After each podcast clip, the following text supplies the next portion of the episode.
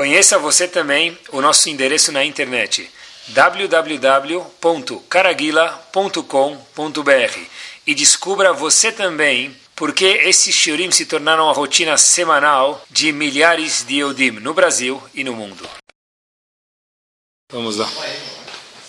Boa noite.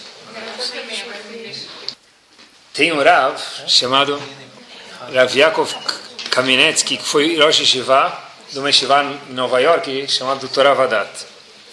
Ele faz um comentário, antes de explicar o comentário dele, estava pensando outro dia que vale a pena já a gente parar um segundo para pensar antes de começar o shiur, ou talvez já começando o shiur, que existe um é, benefício, Baruch Hashem, que a gente tem o Zehut, eu, posso, eu preciso agradecer isso aqui, de uma vez por semana, pelo menos, a gente parar e pensar um pouco na vida, na saúde mental, ruhani, espiritual, que normalmente a pessoa atende, e por necessidades diversas, a pessoa tem que ir, voltar, correr, levar, trazer, tem muitos afazeres. E Baruch Hashem, a gente tem alguns minutos semanais que a gente dedica para poder parar. A pessoa pode parar, respirar fundo e ver de verdade o que, que o manual do fabricante, que é a Torá, pede de cada um de nós. O que, que a Torá tem a dizer? Nas palavras do famoso Rosh Shiva de Leikut, ele costumava dizer a Baron Kotler, Zecher Tzadik Vekadosh Ibrahá, que quando a pessoa reza, ele está conversando com Hashem. Já quando a pessoa estuda a Torá, a Kadosh Baruch Hu, que está batendo um papo, com todo respeito, com cada um de nós. Então, Baruch Hashem, a gente tem o Zehut de conversar, vamos dizer, escutar o que Hashem tem a dizer para cada um de nós. Voltemos para Vyakov Kamenetsky. Rav Kamenetsky faz uma observação no comecinho do quinto livro da Torá, que é Sefer Dvarim. Está escrito no quinto livro da Torá, a Torá começa a mencionar para a gente a contagem do povo. Assim começa o Sefer Dvarim, que é o último livro da Torá, a contagem do povo. Quantas pessoas, quantos indivíduos haviam na nação e havia contagem. Diz o Pasuk o seguinte: Behad Lachodesh Hasheni. Vamos tentar ver se a gente descobre qual que é a data. No primeiro dia do segundo mês. Beshana Hashenit. Em que ano? No segundo ano. Letzetam Me'eret Mitzrayim. Depois que eles saíram do Egito. Quer dizer, de novo, no primeiro dia do segundo mês, do segundo ano depois que eles já saíram do Egito. Quer dizer, se passaram já um ano inteiro e mais algum mês, que depois que eles saíram do Egito, Aí sim houve uma obrigação, um tzivui. Hashem ordenou o povo a ser contado. Pergunta era Viakov Kamenetz, que não estou entendendo. Se o povo saiu do Egito há um ano atrás e Hashem quer saber quantas pessoas tem dentro do povo, devia contar o povo aonde? No Har Sinai, na outorga da Torá, 40 dias depois que eles saíram do Egito. 50 dias depois. Porque Hashem esperou um ano e um mês depois da saída do Egito para fazer uma contagem do povo? Essa é a pergunta que ele faz. Mais ainda, tem uma pergunta forte. Olha que interessante. Até agora, até o povo chegar nesse estágio um ano e um mês depois de ter saído do Egito, o povo andava junto, haviam as tribos, mas eles andavam juntos. Só agora apareceu uma coisa nova. Um ano e um mês depois que saíram do Egito. O que, que apareceu de novo agora? As tribos separadas por Degalim. O que é Degalim? Bandeiras. Bandeiras. Quer dizer, até agora não havia contagem e até agora não haviam bandeiras. E a pergunta que Raviakov Kamenetsky faz é, Habibi, está esperando o quê? Porque só começa a contar agora. É até curioso fazer um parênteses de um minutinho, se a gente for prestar atenção, como tudo provém da onde? Da Torá. Indivíduo vai, indivíduo vai no Paquembu, no Morumbi, no Maracanã, grita Mengo. Se for corintianos, nem, nem fala Corinthians, né? Ele fala Vai Corinthians! Assim? Mas o que, que ele tem na mão dele? Uma bandeira. O que, que define o Corinthians ou o Flamengo ou qualquer outro time? A bandeira dele. E aí, da onde saiu esse conceito de bandeira? Sei lá, tem no estádio. Está escrito aqui, saiu da Torá. Esse conceito de bandeira apareceu na Torá, de fato, que cada tribo aparecia onde era dividida por uma bandeira. Vou até mostrar mais para vocês, me permitam um parênteses. Continuando aqui, assim que se representa o grupo. Quer ver? Quando Ló aleno alguma coisa de errado, que, que expressão que se usa? Deu. Deu bode, a gente falou. Deu zebra, deu bode, muitas vezes, né? Deu zebra não tem explicação. Mas por que justo deu bode? Por que deu bode? Sei lá, É, eu, eu pensaria, se deu uma coisa ruim, o cara falou, deu um hipopótamo, deu um elefante. Por que deu bode? O que tem um bode? Porque, óbvio, porque em Yom Kippur haviam dois bodes. Um ia para um corban, uma oferenda para Hashem, e o outro bode era jogado num penhasco chamado Azazel.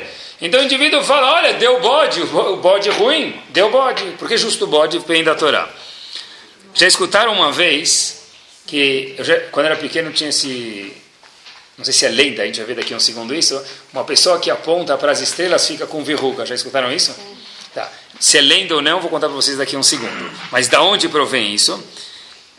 Eu vi isso escrito, olha que fantástico, que em 1400, a Proló nunca vi, mas para as estrelas eu vi, quem aponta para as estrelas fica com verruga, assim falavam. Em 1492, antes dos Eudim serem expulsos da Espanha, ou forçados à conversão que teve em massa para o Yehudi se converter para outra religião em Portugal, em 1497, as pessoas sabiam que eles estavam sendo supervisionadas pelos não Yehudim e era proibido a pessoa fazer qualquer prática judaica. Quando termina o Shabat de acordo com a Allahá, então a gente fala que hoje em dia, 35 minutos depois do pôr do sol, acabou o Shabat. A gente fala, mas Allahá, da onde aparece esse tempo, é quando aparecem três estrelas no céu. Então as crianças queriam saber se acabou o Shabat ou não. O que eles faziam? Falava para a mãe ou para o pai, olha Aba, olha aí, tem uma, duas, três estrelas no céu. Só que se você apontar e um não Yehudi te ver, você está em Espanha, em Portugal, em 1490, o que, que vão fazer com você? Vão a pessoa vai ser morta em praça pública.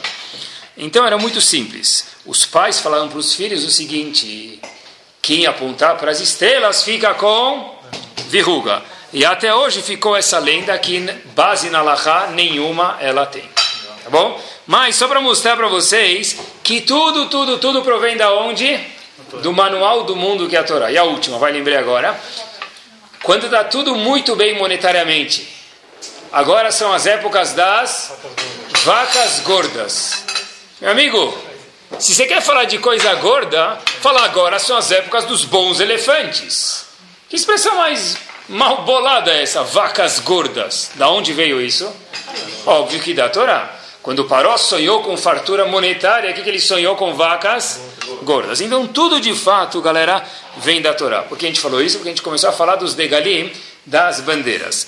Mas a nossa pergunta, voltando, é que Raviakov Kamenetsky fez é por que contar o povo só depois de um ano e um mês, não contar logo na saída do Egito? E a segunda pergunta que, que foi feita é por que só agora apareceram as bandeiras que discerniam, diferenciavam entre uma tribo e a outra. Zeraviakov Kamenetsky é o seguinte, olha que curioso. Uma bandeira, o que, que ela representa? Quando tem duas bandeiras, tem dois times. E quando tem dois times, necessariamente existe uma separação. Cada bandeira tem sua cor. Mesmo na época do Mishkan, mesmo na época do deserto. Cada bandeira tem teu o símbolo dela. No estádio, é isso, fora os guardas que ficam no meio, mas é isso que separa entre uma torcida e a outra. Diz Raviakov Kaminetsky, peraí, como eu posso separar o povo através de contar eles com uma bandeira? Eu vou fazer 12 povos, 12 tribos, formando 12 povos dentro de um povo só? Isso é perigoso. Então, até o povo chegar no segundo ano depois que saíram do Egito, diz Hashem, é proibido contar o povo. É proibido separar eles por bandeiras. Por quê? Olhem que fantástico. O que mudou agora?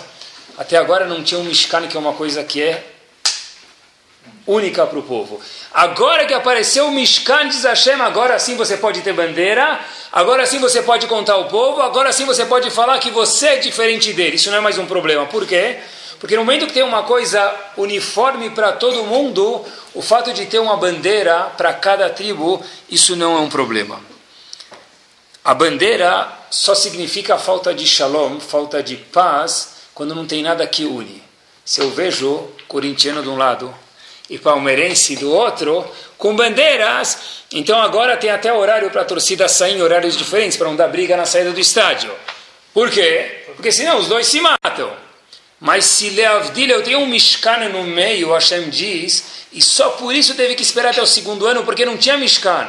Então era um perigo contar o povo antes separado. Hashem falou, agora que já tem um Mishkan, tem uma coisa que une, eu posso contar o povo e colocar uma bandeira para cada um.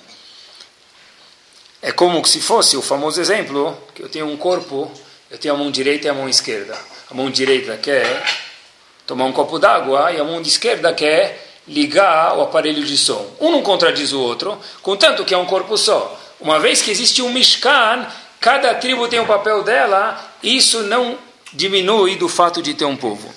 E tem um, uma lição maior ainda, que não só que não é um problema ter bandeiras diferentes, mas muito pelo contrário, a riqueza do povo, uma vez que já tem um Mishkan, é o fato que eles são diferentes.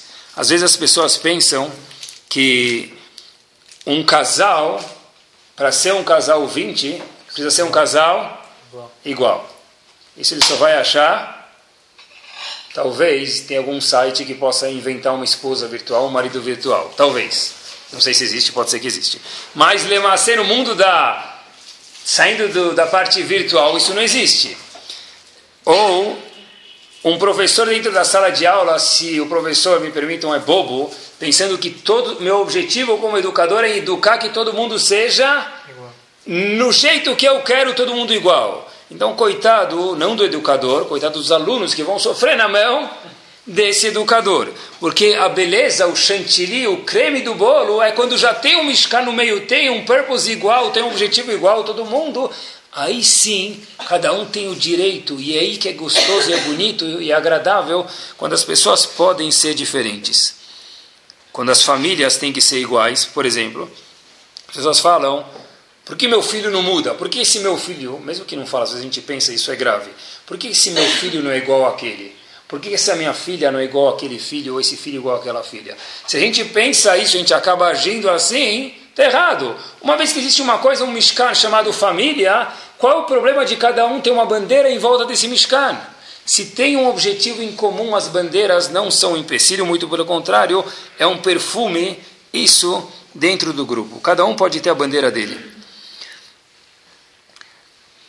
O que não pode haver, haver, isso é grave, é quando não tem um GPS dentro da casa, por exemplo. Aí sim é grave. Se uma casa tem filhos diferentes, não é um problema. Agora, quando uma casa tem dois GPS, um GPS chamado mãe e um GPS chamado pai, aí sim é um problema, porque quando o carro está andando, a família está andando, vamos chamar a família de carro, e o GPS mãe fala, vire à direita a 300 metros, e o GPS pai fala, vire à esquerda a 283 metros, o que vai acontecer com o carro é que ele vai ficar o quê? Confuso. É a direita ou a esquerda? E vai estar sempre recalculando. Não é? E o que, que é a direita e a esquerda quando os valores da casa, galera, eles começam a ficar confusos? Quando o pai diz, olha, eu quero que meus filhos, o mais, meus filhos têm que ter sucesso. Todo mundo quer. A pergunta é como o pai define sucesso e como a mãe define sucesso em casa. Se cada um define sucesso de formas diferentes, então tá, a família vai estar sempre recalculando e depois as pessoas ficam, por que meus filhos estão tão inseguros? Que pergunta mais simples de responder. Como que eles poderiam estar seguros numa casa que o GPS está sempre recalculando? Quer dizer, ser diferente não é um problema. O problema é quando os valores são diferentes, quando não tem um Mishkan no meio, que é um GPS que dá um objetivo em comum. É só assim, Hashem falou que depois tem um Mishkan que é permitido contar as pessoas diferentes, e aí não tem problema de tirar o shalom, a paz, a harmonia que existe dentro de um grupo mesmo dentro de uma Kehilá, por exemplo, dentro de uma congregação, dentro de uma sociedade, uma comunidade tem que ter um kivun, tem que ter uma direção. Mas é impossível que dentro da sociedade as pessoas vão falar, eu preciso ser igual a todo mundo da minha sinagoga. Se a pessoa pensar assim, quem vai sofrer? o rabino, se pensar assim, mas falando do público, que é o mais interessa para a gente, nós vamos sofrer. Nunca dentro de uma comunidade a gente vai ter pessoas totalmente iguais. O objetivo é, da minha comunidade, é que as pessoas cresçam, por exemplo. Então, se eu estou no caminho de crescer, cada um com, do jeito dele, com a bandeira dele, cumprindo o Shulchan é isso que precisa. Mas não que tenha lá um rebanho com 326 ovelhas que são todo mundo igual. Isso a Hashem está falando, isso não é correto. Cada pessoa pode ter uma bandeira diferente, contanto que haja um GPS no meio, um Mishkan em comum. E o líder tem que saber respeitar o fato que não é todo mundo igual. Isso não tira o shalom, a paz, pessoal quando a gente ia nas festas, gente, acho que ainda existe, talvez o desenho mudou, mas aquele adesivinho que as mulheres entregam para ajudar a tzedakah, está escrito Shalom é paz. Shalom de fato é paz, mas Shalom é muito mais do que paz. Shalom é existir uma harmonia onde a pessoa possa viver bem. E se a pessoa tem que sempre ocultar as diferenças dela, ela não vive com harmonia. Então, de fato, não tem Shalom. Para que a gente possa entender quanto essa, esse conceito chamado Shalom é importante nos olhos de Akadosh Baruch Hu, existe um ponto, um, uma observação importante que é feita no Humash, vocês já pensaram sobre isso? Se não, pensem junto comigo aqui. Os Yehudim se encontram historicamente no momento agora, e esse momento que a gente vai mencionar é um momento talvez mais crítico, ou os top 10 mais críticos que existe dentro da história. Dentro do Humash, talvez o mais crítico ainda mesmo. De um lado, os Yehudim vêm o Yamsuf. De outro lado, a Torá conta explicitamente para a gente 600 carruagens de Faraó seguindo com os melhores lutadores em direção aos Yehudim. E no meio, sanduíche, quem está lá? O povo. Quer dizer, no meio é o povo, de um lado é o mar, e de outro lado são os tanques egípcios vindo matar a gente, perseguir a gente. E o povo fica com medo. O que a gente faz? Talvez é melhor voltar para o Egito e se render. Ou talvez a gente pula na água. Mas por outro lado, se a gente pular na água, não é uma piscina aqui, é um mar. A gente vai se afogar. E tem crianças com a gente, tem velhos, tem velhas. E como a gente faz? Eles começam a entrar no mar. E a história que todo mundo conhece é que o mar se abre. Mas Rahamim contam que não foi tão assim. Eles começaram a entrar e Hashem apertou o paus. Hashem congelou a situação histórica do mundo e ficou com um dilema. Assim dizem Rahamim para a gente. Qual o dilema? Famoso. Quatro palavras. Alalo avode avodazará. Ve alalo avode avodazará. Peraí, disse Hashem. Eu tenho que salvar o povo judeu ou os egípcios? Todo mundo agora vai entrar no mar. O mar vai se fechar. Eu fecho em cima de quem? Dos dois? De nenhum dos dois? ou só do povo judeu ou só do povo egípcio? Qual é a dúvida? Disse Hashem. Esse povo faz a Vodazara e esse também faz. Os egípcios faziam a Vodazara, que é contra o que Hashem quer. E disse Hashem, os judeus também fizeram a Vodazara no Egito, que é contra o que Hashem quer. Então, por que eu preciso salvar mais um do que o outro? Esse é um dilema que Hashem teve nesse momento. Existe uma pergunta super, super, super forte. Não sei se já se questionaram, mas se não, façam agora. Não tem que ser um dilema. Eu tenho razão para ter tirado o de ah, depois Hashem falou que deu duas mitzvot para eles, e no mérito dessas duas mitzvot, que era Korban Pesach e Brit Milá, Hashem falou, eu vou tirar o povo. Mas por um segundo houve uma avamina, um pensamento inicial de falar ah, que os dois morram lá. Você não tem, o que, que ele tem que eu não tenho? Nada. Então que os dois fiquem afogados no mar. Mas ele que tirou eles. até aqui o mérito foi sendo usado, mas teve uma hora que Hashem falou, puxa, agora eu já não tenho mais que responder. Porque daqui 120 anos, o que eu vou responder para os egípcios? Que mérito que os Edim têm, que eles não têm? Essa foi o dilema de Hashem. Mas a pergunta que existe atrás aqui, fortíssima, é o seguinte. Tem um Rav que viveu agora, faz pouquíssimo tempo atrás, mais ou menos em 1920, chamado Rav Meir Simcha Midevinsk. Ele tem um comentário no Humash chamado Meshech Chochmah. Ele faz uma pergunta fortíssima. Ele diz o seguinte, Habibi, peraí. Até agora, quantos... A gente lê o Humash, tá bom, mas se a gente quiser ver o Humash, não dá para engolir isso. Quantos milagres já tiveram no último ano aqui no Egito? Dez. Não é? Sobre dez milagres, Hashem nunca apertou o botão pause e congelou a história do mundo, perguntar, Lala Vodel Vodazará. Esses fazem idolatria, esses fazem. Até agora Hashem falou, mata os egípcios e salva os judeus. Por que de repente, Kolelot? Porque de repente Hashem falou, puxa, agora sim, agora, será que eu afogo eles ou salvo eles? Mas Habib, e por que até agora Hashem você sempre foi em prol do povo e só agora Hashem você teve essa questão? Só agora Hashem falou, será que eu salvo os Eudim ou não? Já que os dois povos faziam Vodazara, a idolatria. Olha o que ele fala, ele fala uma coisa fortíssima, ele fala o seguinte, tá bom, se fosse falar de cartão de crédito, dava para entender, o indivíduo gastou, e um mês depois chegou a conta, ou 45 depois. Mas no Egito não dá para falar isso. Você fala o que? A gente gastou as 10 macotes, chegou a conta no, no Yamsuf, não dá para falar isso, porque até agora Hashem não se despertou com essa questão. Diz o Meshech o seguinte, de fato, sim, os Eudim faziam idolatria e os egípcios também faziam idolatria. Os Eudim não fizeram Brit Milá no deserto. É verdade, concordo. No Egito também não fizeram Brit Milá, diz o Orsamea, Meshech Mais ainda, só que tinha um problema que aconteceu agora que não tinha antes. Até agora no Egito, todo o povo era chamado o quê? Benei Israel, um povo só. Quando chegaram agora na frente do mar, o povo começou a se separar. Havia um grupinho vendendo hot dog lá no canto, falando: a gente vai, ito, ito, ito, vamos voltar para o Egito. Eu quero voltar, eu não quero agora, eu, vou, prefiro me render. O outro povo não, estava colocando a sunga que eles falaram.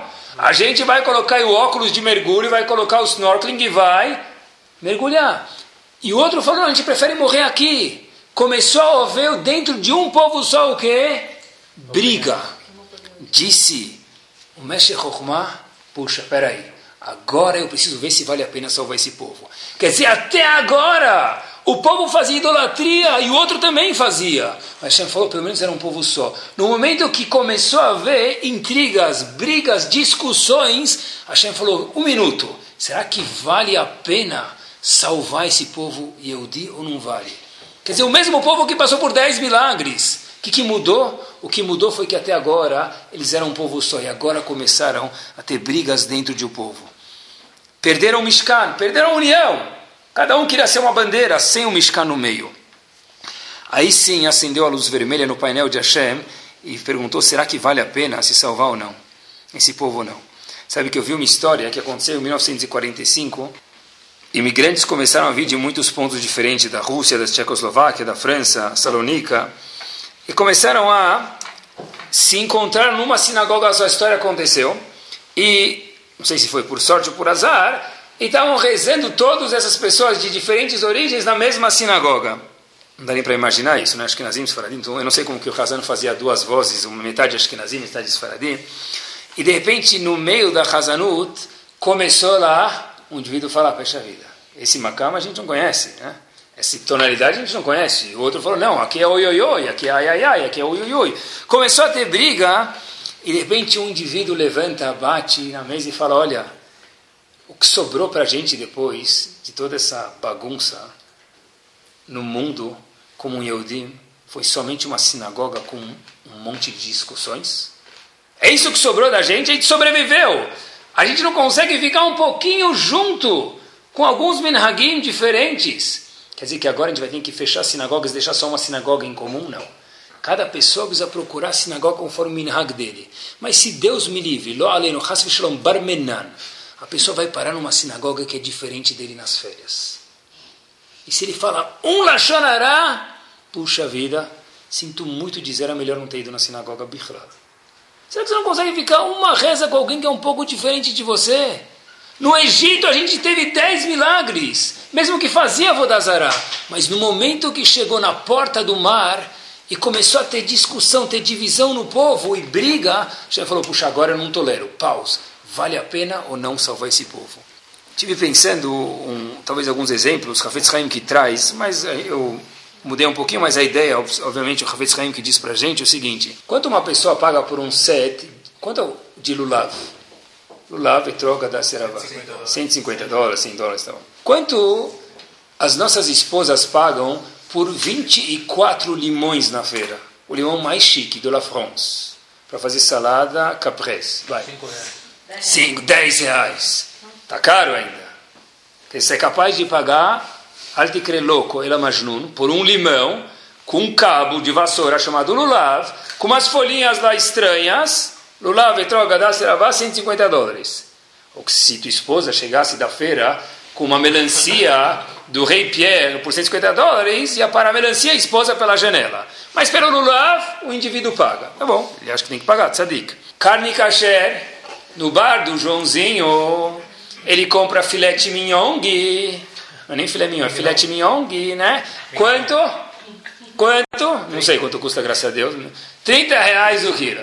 Aqui, se você for amigo do pessoal, é, você consegue por uns 98, assim, à vista, tudo bem. De repente, o outro indivíduo fala, tá bom, talvez mais um ou dois exemplos, tudo bem. O indivíduo vai lá e ele fala, olha, se meu filho estudasse no Rio Branco, ia pagar mensalidade de 625 reais, com balé japonês, inglês e curso de sushi sashimi incluso. Mas, já que ele estuda numa escola judaica, aí você vai fazer vezes três, vezes quatro, com bônus. Né? Estamos indo em PG, né? foi do Lulav, foi para o Kasher, foi para a escola judaica. Se a gente puder incluir um último elemento na nossa PG aqui, progressão geométrica, a gente colocaria morar em Genópolis. Né? Me permitam, eu espero que vocês concordem comigo. Existe bairro muito mais bonito do que esse bairro, com todo respeito. Ah, é perto do centro, é perto do. Eu concordo, sim, mas se você for para Vila Nova Conceição, dá um banho, parece que você está em Miami.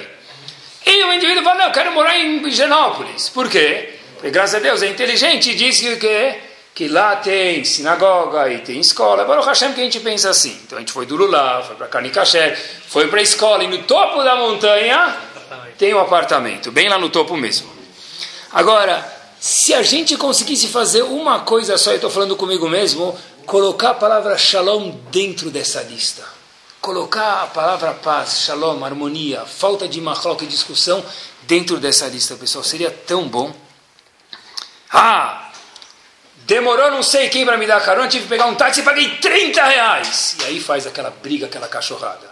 Espera aí, por carne kasher, você foi de 30 reais do teu filé mignon para 90, que você nem chama de filé mignon, não falou nada para o apartamento, você foi de tantos mil para não sei quantos milhões sem falar nada. E por que para a palavra shalom você não dá 30 reais? Assim perguntou Havetz Haim. É uma questão de colocar o shalom na nossa escala de valores de mitzvot. E quando você sai do táxi, dá uma de Cohen. Faz sim o nome de Hashem, mas faz. Baruch, não é? o mitzvotav etzivar levarech et amo Israel be'avah.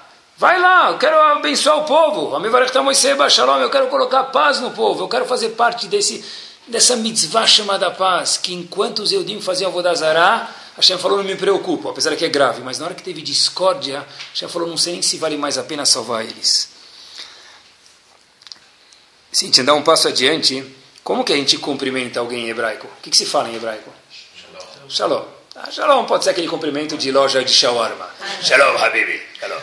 Tá bom, pode ser que é um cumprimento de aquelas lojinhas de shawarma tal, né? Falafel store. Pode ser, tá, eu concordo. Mas existe um costume que consta no Shulchan Aruch, que nos dias de semana a gente nos cumprimenta de um jeito, e Shabbat tem que se cumprimentar de um jeito diferente, não pode se cumprimentar do jeito normal, diz o Shulchan Aruch. O que, que se diz no Shabbat? Shabbat Shalom. Que vergonha isso. Shabbat Chunt eu ia falar. Shabbat Shalom. Por que, que a palavra shalom é que acompanha o Shabbat? Você quer, você quer abençoar o cara, você quer comentar e dar um abração nele. Habibi, Shabbat Shalom. Tem tantas outras expressões. Shabbat Shena, vai capotar, vai dormir. Shabbat Vartorá, vai estudar. Shabbat vai passear. Por que é justo Shalom? Deve ser, deve ser que o quê? Que a maior brachá que Hashem falou que pode existir para uma pessoa é o quê? Shalom. E por isso ele falou Shabbat o quê? Shalom. Sempre que você for abençoar alguém, fala Shabbat Shalom. Por quê? Porque a maior bracha que você pode dar nesse dia tão especial é única. É falar, tomara que você tenha paz no teu Shabbat. Porque se você tiver paz, você tem tudo. Você tem Shabbat. E se você não tiver paz, infelizmente, Habib, tudo que você tiver, talvez, não, não vale muita coisa. Uma família, lo aleno, que tem briga, que tem discórdia dentro da família, é, é amargo isso? Quanto que vale o Shabat, quanto que vale o Hag dessa família? Zero. A pessoa preferia ir de sexta para domingo, pular o Shabat. Uma pessoa que tem algum loalê no inimigo, pessoa que não gosta dele. Cada vez que ele vai na festa, como ele chega na festa? peraí, deixa eu ver em que mesa eu vou sentar, porque se aquele Reuven estiver sentado perto de mim, destruiu minha noite. Ele chega em casa à noite e fala para a esposa, a esposa fala para o marido, a festa estava horrível, por quê? Porque aquele indivíduo lá, que eu não me dou bem com ele, passou perto de mim. Isso é falta de shalom. Isso estraga a saída, estraga a noite, estraga a vida de qualquer pessoa. E já que muitas vezes o que Loleno faz as pessoas terem falta de shalom é dinheiro, esse é o fator.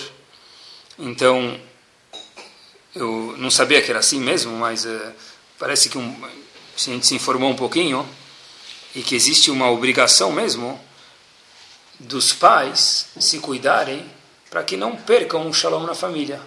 Um pai, por exemplo, tem a obrigação de falar: Poxa vida, eu tenho tantas propriedades, antes de ir embora desse mundo, depois de 120 anos bem vindo, para um mundo melhor, se preocupar o que vai acontecer com isso. Por quê?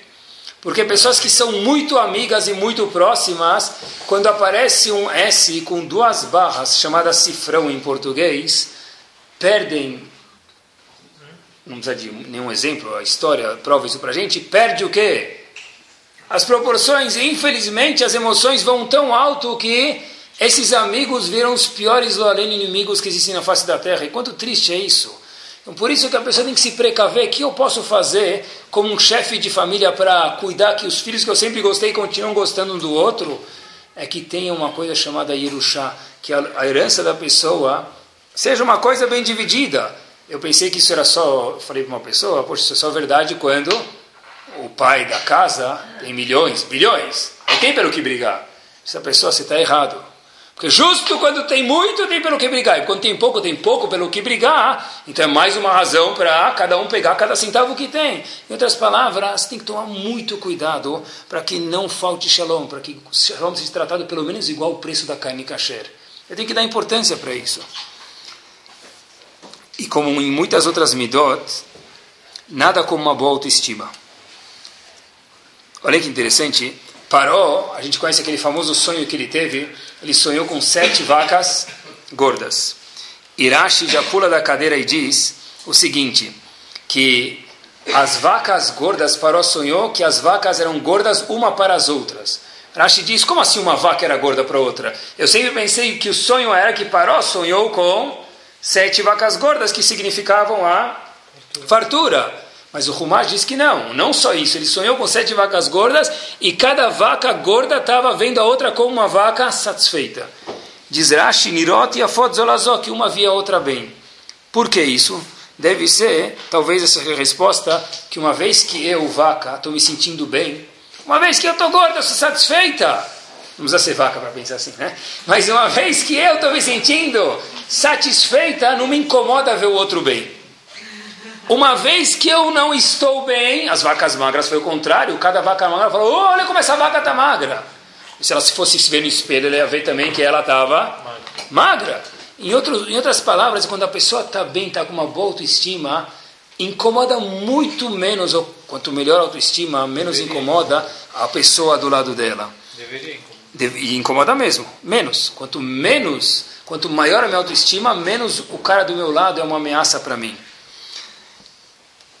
Se a gente quer salvar, para ver, não ter problema com pessoas, uma vez eu fiquei pensando nesse exemplo. Olha, puxa vida, talvez eu não vou me dar, esse cara está me incomodando mesmo. Mas aí faz a seguinte questão, não transforma isso num pesadelo. E se esse indivíduo estiver sentado na cadeira do meu lado no Lamabá, como eu vou fazer? Quem vai estar sentado do nosso lado? Alguém sabe? Vai lá saber se vai ser esse indivíduo. Então eu penso sempre assim: é bom se dar bem com todo mundo. Porque vai saber se esse indivíduo vai estar sentado na mesa reservada. E não vai ser mesa de oito que nem tem nas festas. Talvez vai ser mesa dois a dois, eu não sei. A Hashem vai colocar um trick-track lá, um gamão no meio e falar: está aqui seu adversário. Mas com ele! fosse outro jogo, por exemplo, jogar pedra, o dado nem machuca. Amigo, talvez vai ser ele, talvez vai ser ela. Então a pessoa precisa falar, puxa vida, a gente nunca sabe quem vai ser. A pessoa está sempre tomando cuidado. Eles falam que a pessoa que quer de verdade tem uma segulá para não ter shalom. Sabe qual que é? Uma vez um indivíduo me contou uma segulá para não ter paz. é ser gabai do ar-condicionado do Betacneset. Esse indivíduo, certeza, vai ter os melhores inimigos da cidade, né? Porque quando, tá, quando, quando ele liga o ar-condicionado no 23 graus, tem alguém lá que ficou com pneumonia por causa dele. E tem outro indivíduo do lado que foi embora da sinagoga porque estava muito calor. Ele nunca vai conseguir agradar todo mundo. Eles contam uma vez que o Hazan, de, havia um, na Estivá de Ponovitch, havia um Hazan, que foi Hazan durante alguns anos, e cada, depois de muitos anos, esse Hazan ficou já com alguns anos de Hazanut e mais alguns anos de vida, somando, deu muitos anos de felicidade. E ele já estava com um pouquinho mais de idade, de repente um pouquinho muito mais de idade. E o Hazan falou, olha, eu, eu já não estou conseguindo mais ser Hazan com esse ar-condicionado aqui funcionando. Então, nas festas, o Hazan pediu para os Hagim, para diminuir o ar-condicionado. Só que quando é verão em Israel e você diminui o ar-condicionado, ainda mais está falando em Ponovitch, que é em Bnei Brak, você pode cozinhar ovo frito na careca, se você quiser. Porque é muito, muito, muito, muito calor. De repente o público estava cozinhando e o Hazan falou: Mas eu tenho preferência, porque eu sou Hazan faz tempo aqui. Sem eu, o Tzibur não vale mais nada, apesar que hoje talvez já valia, porque o Hazan já estava bem de idade. Mas teve essa discussão, falaram, olha, vamos perguntar para o Rav, foram perguntar para o Rav de Ponovitch, o que, que a gente faz? Por um lado o Hazan manda desligar, o público manda ligar, fica no liga, desliga, liga, desliga, nem esfria, nem esquenta, e todo mundo sofre. Diz o Rav de Ponovitch para o Hazan, seja mevater, saiba abrir mão, mesmo que vai ficar frio para você. Ele falou, mas assim eu vou perder a briga. Rav Liponovich para ele, em relação à briga, quem ganha é sempre o perdedor. E quem perde é sempre o ganhador. Rav Liponovich nunca vi ninguém ganhar porque causou uma briga. Quer dizer, saiba abrir mão. Se uma pessoa quer ter shalom e talvez esse indivíduo vai estar sentado do lado dele no Lamabá, saiba falar ma'alishi. Deixa passar uma vez, duas vezes, três vezes. Não é o dia inteiro que isso acontece, mas quando precisar, deixa passar. Quando tem dois vizinhos no prédio, e principalmente um dos vizinhos resolve fazer reforma. E às 9h53 ele quer parafusar o quadro dele, mas não com o decorador, sozinho. Ele acabou de chegar de Miami, ele comprou a furadeira nova por 16 dólares e 99 centavos. Hum, parece que está vindo aqui. O novo Hurricane de Miami chegou junto com ele no, no, no furacão. Né? Ou, oh, tá bom, 10 da noite não é muito frequente, Rabino, tá bom. Mas, sinto muito dizer para vocês que às vezes Yom Tov cai dia de semana. Horário comercial. Rosh Kippur, cai dia de semana. O indivíduo fala, puxa, agora eu vou descansar. Achava que ia descansar. Aí ele chega lá, chavota, ele ficou com a noite inteira. Vem um martelinho de ouro lá em cima. Trach, trach, trach. Chegou. Aí, na hora de ir para a sinagoga, cinco horas fecha o expediente, ele para e já tem que ir para a sinagoga, acabou a alegria. Então, que, que, como vai fazer? Ou o indivíduo entra no elevador e fala, puxa, essa, essa vez eu nunca vi um vizinho que nunca me cumprimenta. Ou uma vizinha que nunca me cumprimenta. E num prédio, quanto mais andares tem, mais chances tem de ter alguém que não cumprimenta a gente. Uma vez até perguntei isso para uma pessoa, a pessoa sabe que me falou, olha, olha, que, olha que saúde, olha o que quer dizer saúde mental, olha o que quer dizer boa autoestima. Falou, quando alguém me cumprimenta, me incomoda de verdade. Mas ela falou, minha boa educação depende da boa educação dos outros. Em vez de falar, ele é um bocó, ele é um bobão, porque não me cumprimenta, fala, olha, minha boa educação não depende da boa educação dos outros. Isso que é shalom. Isso é shalom de verdade. E talvez a gente possa falar, se nada é por acaso, o fato que aquela vizinho, aquele vizinho estão no teu prédio fazendo obra agora, talvez também seja, me permita, um Mina Shammai. Então tem alguma coisa lá para trabalhar as midot. E já que já está lá, enquanto você está morando lá, lembra que Shalom é parte de uma das mitzvot de Hashem. Vale a pena o esforço. E nesses dias que a gente está, Rosh Hashanah Yom Kippur, o Zohar HaKadosh traz um segredo para a gente. Está escrito no Zohar o seguinte. Rab Abba viu um homem sendo salvo duas vezes de uma coisa muito grave. Ele devia morrer, diz Rababa, assim conta o Zohar. E veio um milagre e salvou ele uma vez, e veio um milagre e salvou ele mais uma vez. Perguntou Rababa para esse indivíduo, a palavra que está in, está na moda, qual é a segulá que você tem? Essa palavra está in, não é? Qual a segulá que você tem? Perguntou para ele, o que, que você fez para receber o um milagre duas vezes? Disse esse indivíduo, e assim traz o Zohar, Rababa escrevendo, durante toda a minha vida, eu nunca dormi brigado com ninguém. Eu falo com uma pessoa e às vezes não dá certo. Quando não dá certo, eu faço um esforço para apagar o que ele me fez de errado do meu hard drive. Quer dizer, eu nunca na minha vida dormi brigado com ninguém, por isso eu tive o mérito de ter dois milagres e, salvar minha vida.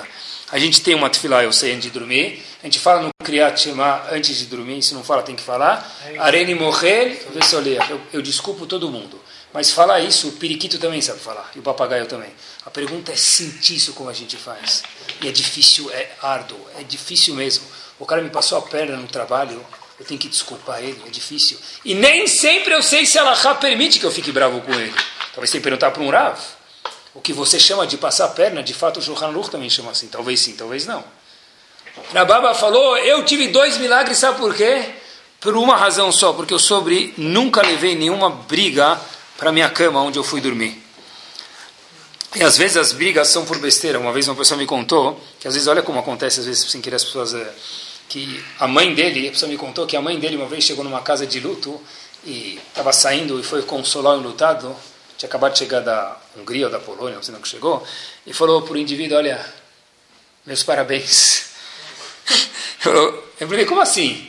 Falou, não, falaram, ela escutou que um, quando ia numa ocasião, você falava parabéns. Então ela chegou na casa de luto, falou, cara, meus parabéns. Eu escutei mais uma outra muito boa.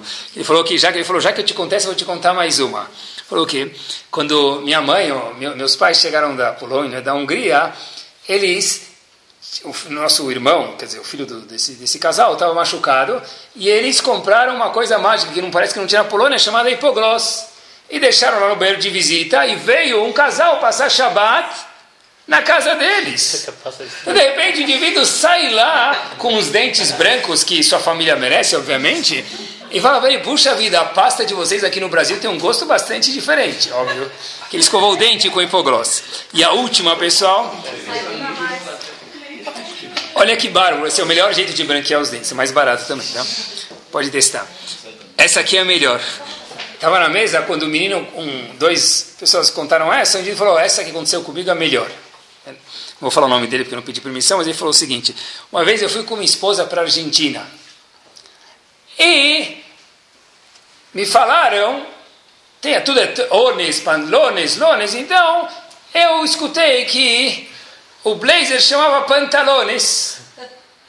Ele foi numa loja de terno, falou que eles pantalones, pantalones, então confundiu a calça com blazer, ele falou pantalones. Foi passar Shabbat com a esposa, tinha acabado de passar Shabbat foi a lua de mel lá, dar uma voltinha na Argentina.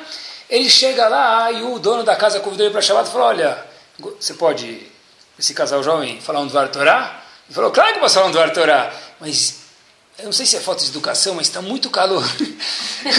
Pode me permitir sacar os pantalones?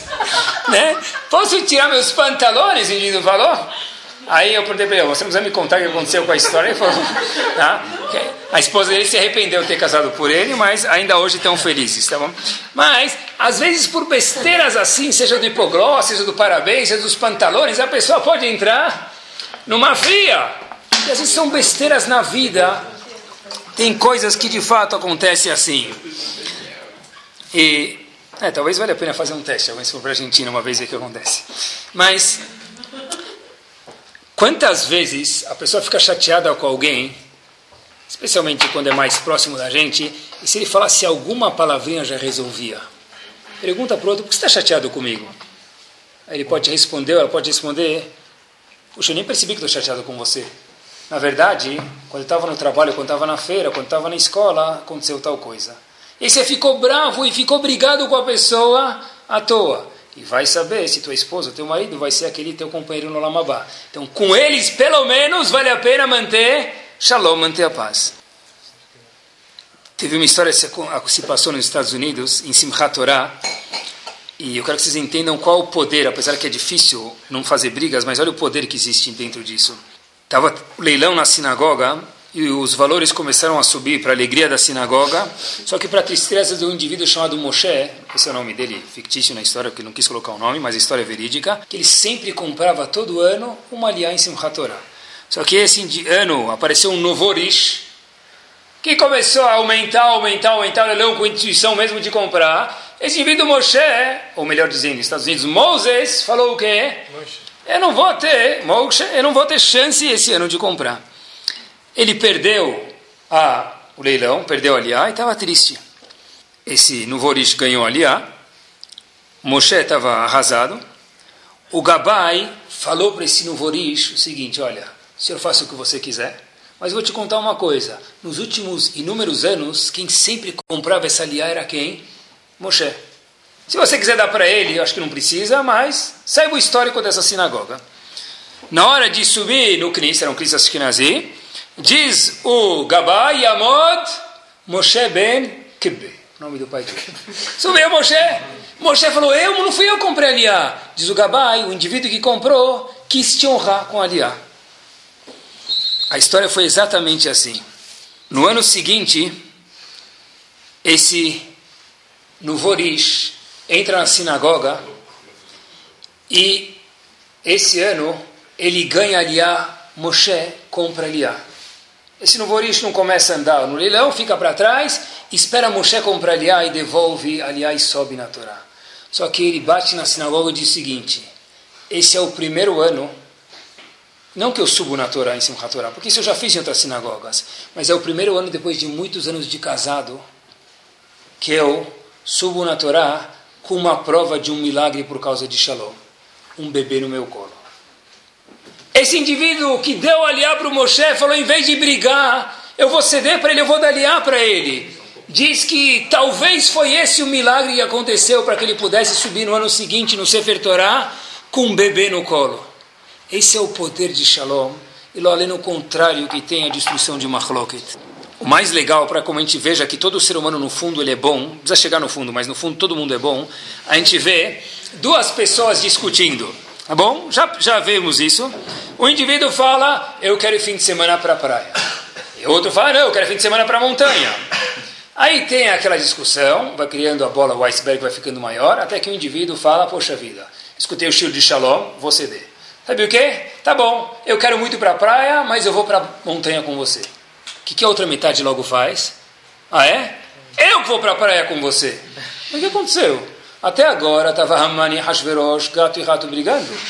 Agora virou o quê? Lucy no País das Maravilhas lá. O que aconteceu? Porque quando um cede, o outro também sabe ceder. A Chokhmah é que nós sejamos os primeiros, os primeiros a ceder.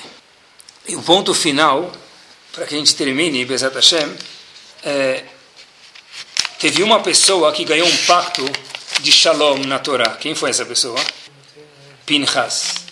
Pinchas está escrito, Hashem falou, beriti shalom. Eu vou dar para esse indivíduo paz. O que, que Pinchas fez? Pinchas foi, agiu de uma forma bem brava, bem forte, e pegou um homem e uma mulher que estavam fazendo uma verá sexual e matou eles em praça pública. De repente, está escrito, a história de Pinchas a Torá não conta, para por aqui, mas Rahamim conta para a gente que Pinchas viveu até depois, curiosidade para vocês, de Yoshua. Moshe e Yoshua, Pinchas estavam vivendo depois que Yoshua já tinha ido embora do mundo. Pergunta aos fornos comentarista na Torá, qual o mérito que Pinchas teve para ter longa vida? Diz o seguinte, que o mérito que Pinchas teve para ter longa vida é que ele era uma pessoa de paz. O que quer dizer isso? Poxa, eu sempre escutei que longa vida era fora o leite que a gente conhece, mas longa vida o que, que é? Longa vida é personal trainer, é ver o nível do colesterol, é ver o nível do açúcar. Mas é que isso que era longa vida. Tá bom. Mas o Rumash fala diferente para a gente. Os fornos falam que ele é uma pessoa tranquila. Então, muito tempo não se entendeu isso. Mas, uma vez, há poucos anos atrás, poucas décadas atrás, um professor de medicina de Harvard descobriu uma coisa muito curiosa, talvez vocês já conheçam isso. O nome dele é Herbert Benson, que cada vez que ele media, ele fez um teste, ele mediu a pressão dos pacientes no consultório e media fora do consultório. Cada vez que media a pressão do paciente no consultório, ele via que a pressão do paciente era muito mais alta do que fora. Ele entendeu que ansiedade, que tudo isso muda mesmo dentro do físico. A falta de shalom deixa a pessoa mesmo fisicamente abalada. Anos atrás se achava que a saúde mental e física não havia nenhuma relação. Diz os forno que existe sim. E a gente entende daqui, não sei se a gente vai viver até depois de Yoshua, como ele viveu, que Yoshua já foi, mas na mesma proporção, mas que a gente entenda que uma pessoa que tem shalom, shalom é mais do que paz, como a gente começou, shalom é harmonia, essa pessoa de fato vive muito melhor, que é o Shabbat Shalom, é a maior brachá que a pessoa pode ter, e não só que ele vive melhor, como ele também vive, vive mais. Que Bezat Hashem a gente possa olhar Todo mundo, pessoas diferentes da gente. Alguns a gente quer ficar mais perto, outros mais longe, mas lo aleno não tem absolutamente nenhum inimigo, porque a gente de fato não sabe quem vai parar do nosso lado no Lamabá. E que se de fato a gente puder se comportar assim, como disse Rababa no Zohar, o fato que aconteceu para mim dois milagres e que eu fui guardado para o bem é que eu nunca fui dormir nenhuma noite com inimigo, nunca levei nenhum inimigo para o meu travesseiro. Que, apesar da a gente possa colocar shalom na nossa lista de mitzvot diárias, e aí sim a Kadosh Baruch vai falar, da mesma forma que você se esforça para mim, eu me esforço para você, e aí sim, pelo menos milagres de Ktivav e Hatimat para todos nós.